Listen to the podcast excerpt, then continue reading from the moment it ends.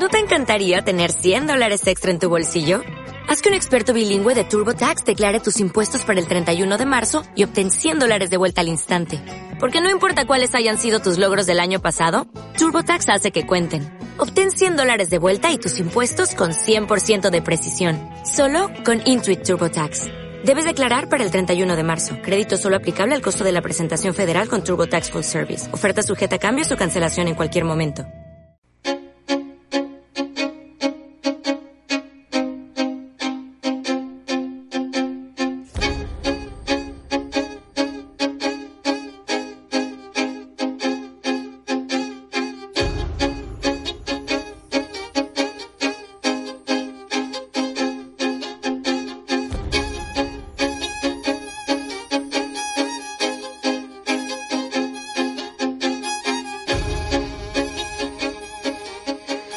Muy buenos días. Les habla Cruces Aldea desde CLM Activa Radio para contarles que este programa habla de atrevernos, habla de arriesgarnos, de asomarnos a la historia del conocimiento, de las ideas. Habla de filosofía y de ese gran legado que nos dejaron tantos y tantos pensadores. Habla de quienes sí se atrevieron, perdiendo incluso su propia vida. Porque ellos lo merecen y porque a ellos se lo debemos, atrévete a pensar.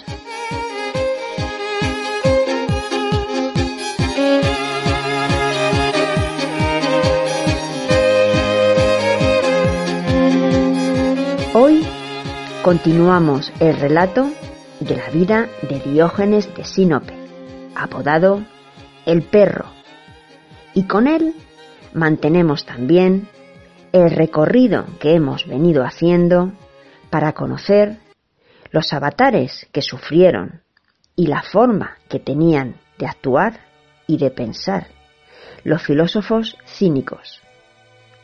Cómo intentaron recuperar con su actitud personal e individual esa libertad que a nivel social se daba por perdida. Relataremos su forma de utilizar la palabra y la ironía a través del lenguaje, entendiéndolo como el instrumento más poderoso de protesta para reivindicar la crítica radical hacia su sociedad.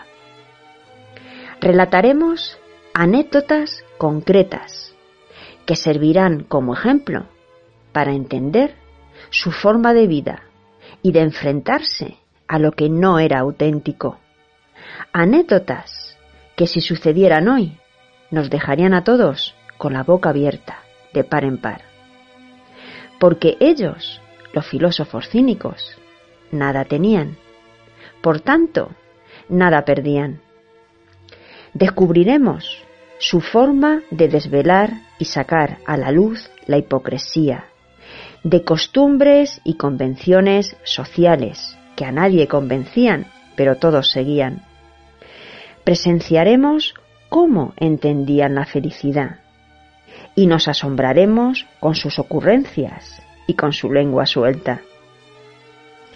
Pero también hoy al igual que en programas anteriores, tendremos la suerte de contar con la compañía y el conocimiento de un profesor de filosofía, en este caso José Luis Aldaba, para aventurarnos con él en el túnel de nuestro tiempo reciente, de nuestro pasado más reciente, y desentrañar una de las frases más apasionantes de uno de los autores más apasionantes que hemos tenido y que nos dejó apenas hace unas pocas décadas. En la mañana del 18 de octubre de 1955. Porque sepan ustedes que en nuestro país, sí, aquí, en nuestro país, hemos tenido, tenemos y seguiremos teniendo grandes y tremendos pensadores.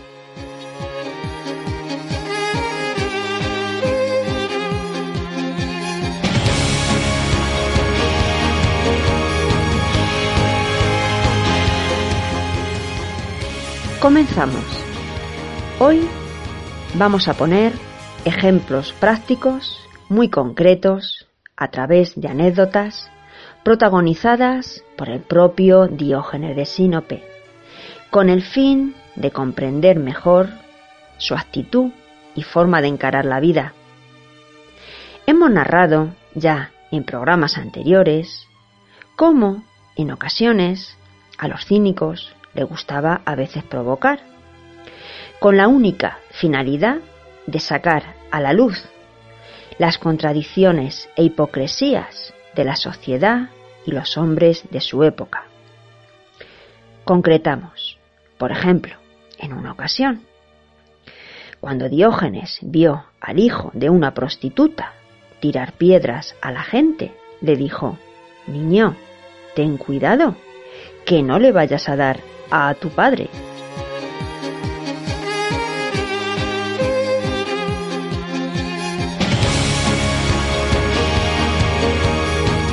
También hemos citado cómo criticaban una sociedad donde las normas se aceptan más por costumbre y comodidad que no por razonamiento.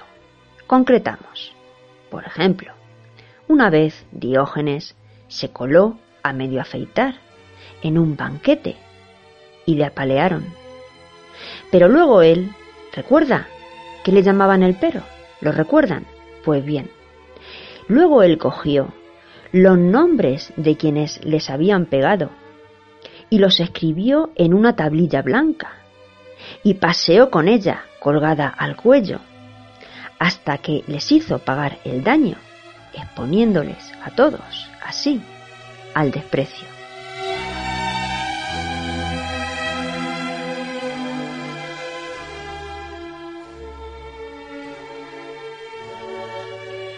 Igualmente, les hemos narrado cómo el precio por aspirar a una absoluta libertad les conllevaba el tener que enfrentarse continuamente a los demás. Y eso, en muchas ocasiones, no tenía que ser en absoluto nada, pero nada fácil. Por ejemplo, en una ocasión se puso a pedir limosna a una estatua y cuando le preguntaron que por qué hacía eso, él respondió, para acostumbrarme a ser rechazado.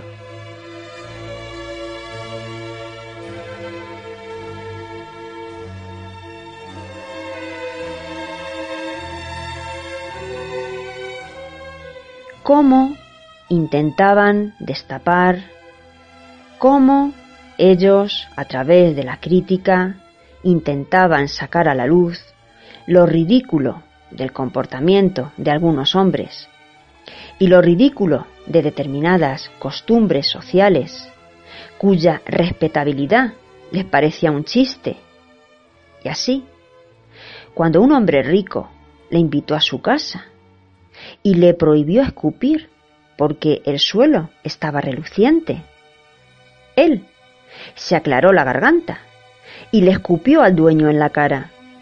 Y cuando le preguntaron que por qué había hecho eso, respondió, porque no he encontrado un sitio más sucio.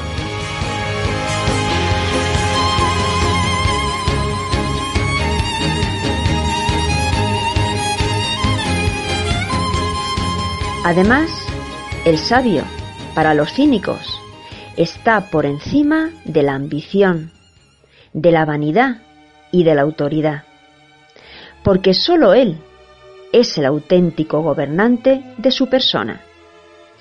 En este sentido, es famosa la anécdota que le ocurrió.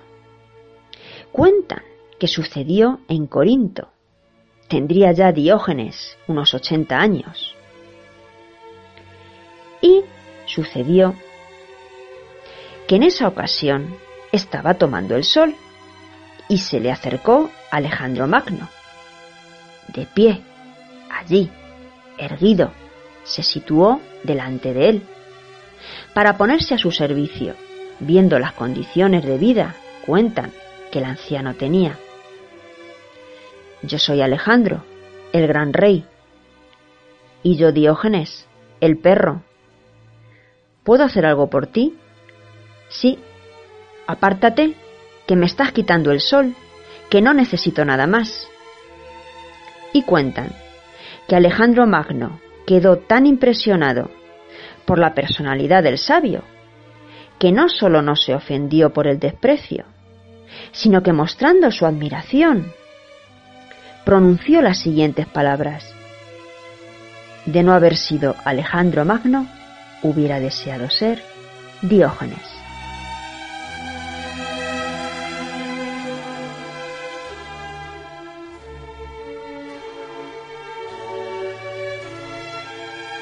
El cínico, por tanto, desprecia la riqueza, porque sólo considera rico al que se basta a sí mismo. Por ello, persigue liberarse de cualquier atadura. Nada es más ridículo, decía, que la avaricia o el afán de ostentación. Y así, él limita su fortuna al contenido de su alforja. En esto, Diógenes sigue Antístenes, su maestro, cuando decía, no pienso que los hombres tengan la riqueza o la pobreza en sus casas, sino en sus almas.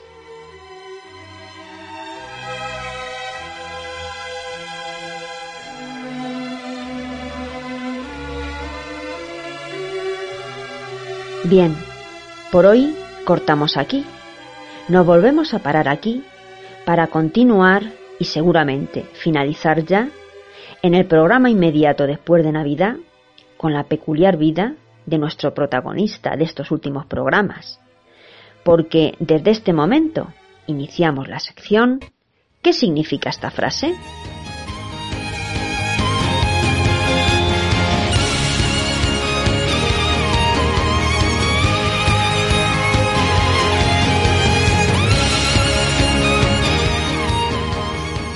Ocurre a veces que ciertas frases abren la llave a todo un cuerpo de pensamientos que se ordenan y expresan en forma de teorías y que en ocasiones dan consistencia a nuestra manera de entender, de pensar y de vivir la propia vida.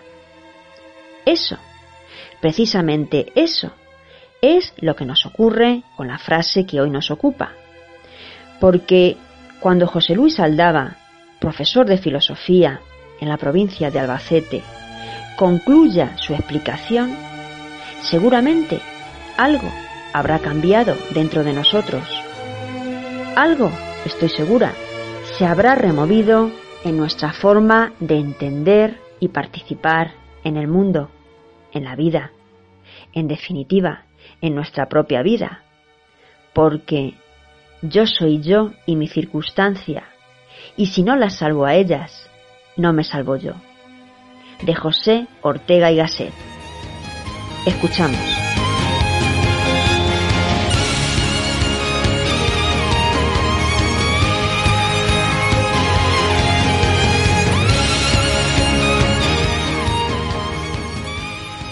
Hoy vamos a hablar de una frase muy conocida y repetida. Yo soy yo y mi circunstancia. La formuló un filósofo español, madrileño, don José Ortega y Gasset, allá por 1914, cuando solo contaba con 31 años, y lo hizo en el Escorial, donde disponía de una casa de veraneo, justo paseando por el bosque que está a los pies del célebre monasterio del Escorial. Yo soy yo y mi circunstancia, y si no la salvo a ella, no me salvo yo, dijo don José. ¿Qué nos quiso decir Ortega con yo soy yo y mi circunstancia, y si no la salvo a ella, no me salvo yo?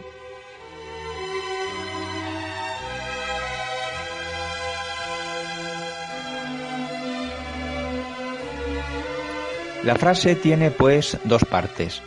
Yo soy yo y mi circunstancia y después añade, y si no la salvo a ella, no me salvo yo. Veamos la primera parte. ¿Por qué yo soy yo y mi circunstancia? ¿Es que acaso yo no soy yo a secas, sin más? ¿A qué se refiere Ortega con yo y con circunstancia? Si te preguntas a ti mismo, oyente de este programa, que quién eres, probablemente respondas que tú eres fulanito fulanita de tal y nos digas tu edad, a qué te dedicas, dónde vives, etc. Pero Ortega no se refiere a eso. Ojo, no es que eso sea falso. Lo que ocurre es que Ortega se refiere a algo más profundo que somos todos los seres humanos. El yo, dice Ortega, es vocación. ¿Vocación? ¿Vocación te preguntarás?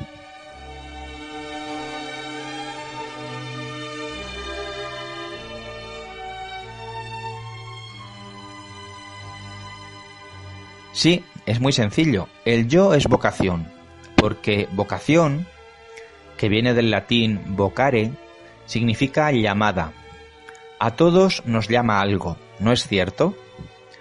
Pues la vocación de cada uno es esa llamada interior que cada cual siente a ser, a llegar a ser de una determinada manera. Pero la vocación no la elegimos, más bien es ella la que nos elige a nosotros. Ah, dirás, pero entonces la vocación es la vocación profesional de cada persona, lo que cada uno desea ser, a lo que cada uno se desea dedicar de mayor, en un trabajo o en una profesión. Sí, nos diría don José, pero no solo es eso, es mucho más. Es la llamada interior que cada uno siente a ser algo determinado en cada una de las facetas de la vida, no solo en la profesional, en todas las facetas. Es decir, lo que yo me siento llamado a ser en mi vida familiar, en mi vida social, en mi vida laboral y en mi vida íntima. Por ejemplo, yo puedo sentir vocación por ser agricultor o veterinario, pero también siento vocación por estar soltero o vivir en pareja o tener una relación amorosa abierta, o por tener muchas o pocas relaciones sociales, o por tener una vida sosegada o aventurera.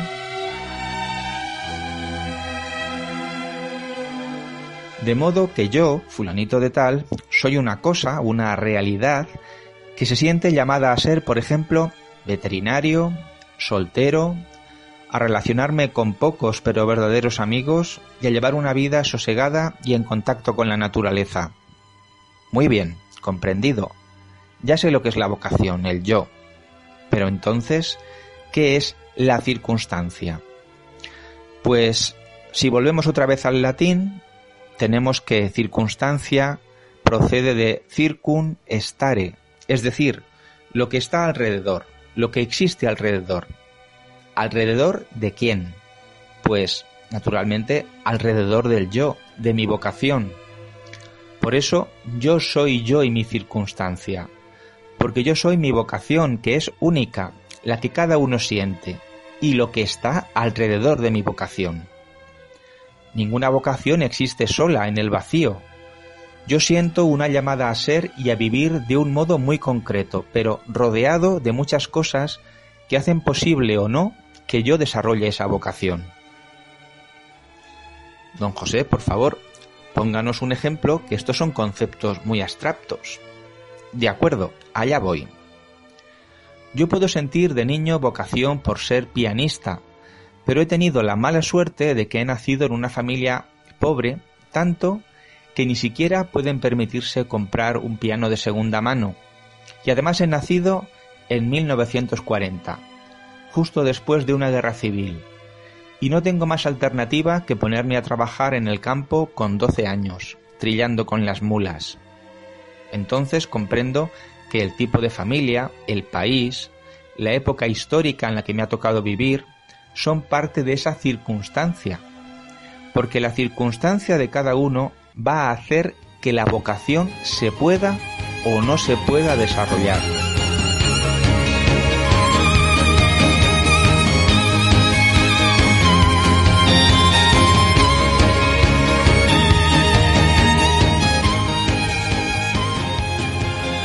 Qué distinto hubiese sido que yo hubiese nacido en una familia pudiente, donde hubiesen tenido un piano y un profesor particular desde los ocho años, por ejemplo.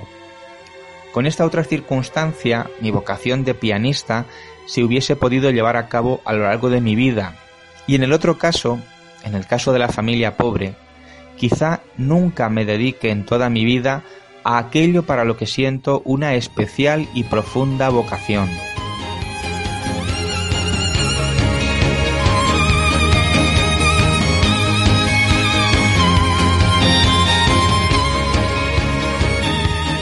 Y además de la familia, el país, la época, ¿qué más cosas forman la circunstancia de cada cual? Pues nos responde Ortega rascándose la cabeza. La educación recibida, la lengua materna, mi cuerpo, mi estado de salud habitual, mis capacidades físicas y psicológicas, mi temperamento, mi cuerpo. ¿Mi cuerpo forma parte de la circunstancia? ¿Mi cuerpo acaso no forma parte de mí, de mi yo? No. Olvídate, querido oyente, de que tú eres fulanito de tal, sino que tú eres tu vocación, aquello que se siente llamado a ser tú mismo, aquello que sientes como una llamada verdadera, profunda e intensa a la que no puedes callar y a la que no deberías traicionar si no deseas una vida profundamente infeliz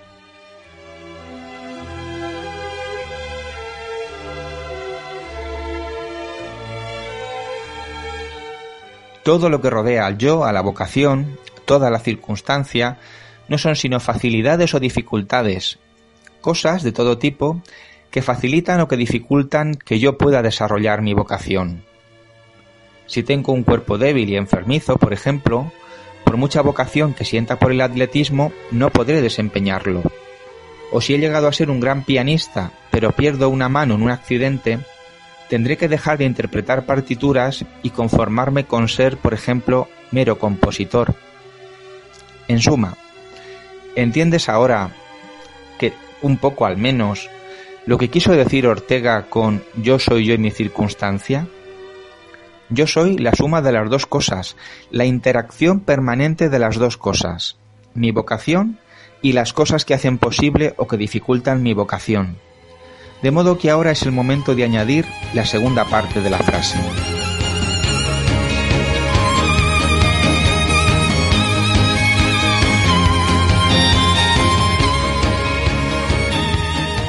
Yo soy yo y mi circunstancia, y si no la salvo a ella, no me salvo yo. ¿Por qué tengo que salvar la circunstancia para salvarme yo? Pues porque si no supero o si no acepto todo lo que influye en mi vida para que yo pueda desarrollar mi vocación, no podré lograr ser yo mismo. ¿Qué supone esto? Pues algo muy grave, que una vida feliz es siempre una vida en la que uno puede desarrollar su vocación, porque la circunstancia se lo ha permitido. Por tanto, nuestro objetivo principal en la vida debe ser, primero, conocernos, saber cuál es nuestra vocación, y después superar o aceptar nuestra circunstancia.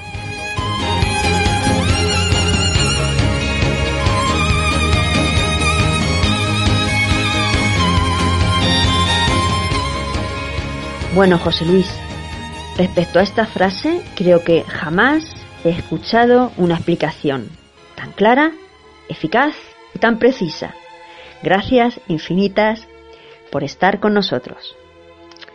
Y hasta aquí hoy nuestro programa. Retornaremos, si nada lo impide, después de Navidad, el día 13 de enero. Ojalá de verdad le gusten los contenidos que aquí se exponen. Como siempre, placer gordo haberles acompañado. Se despide de todos ustedes, Cruces Aldea. Que sean felices.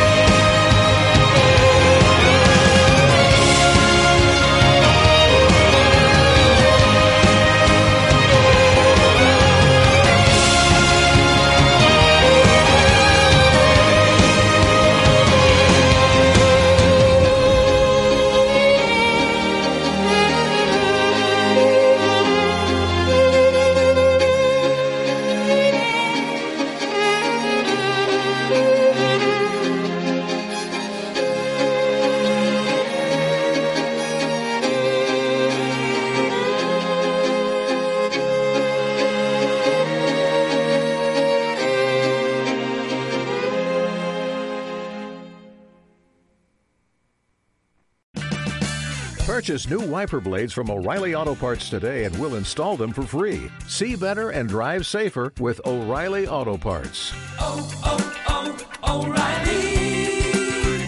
Auto Parts.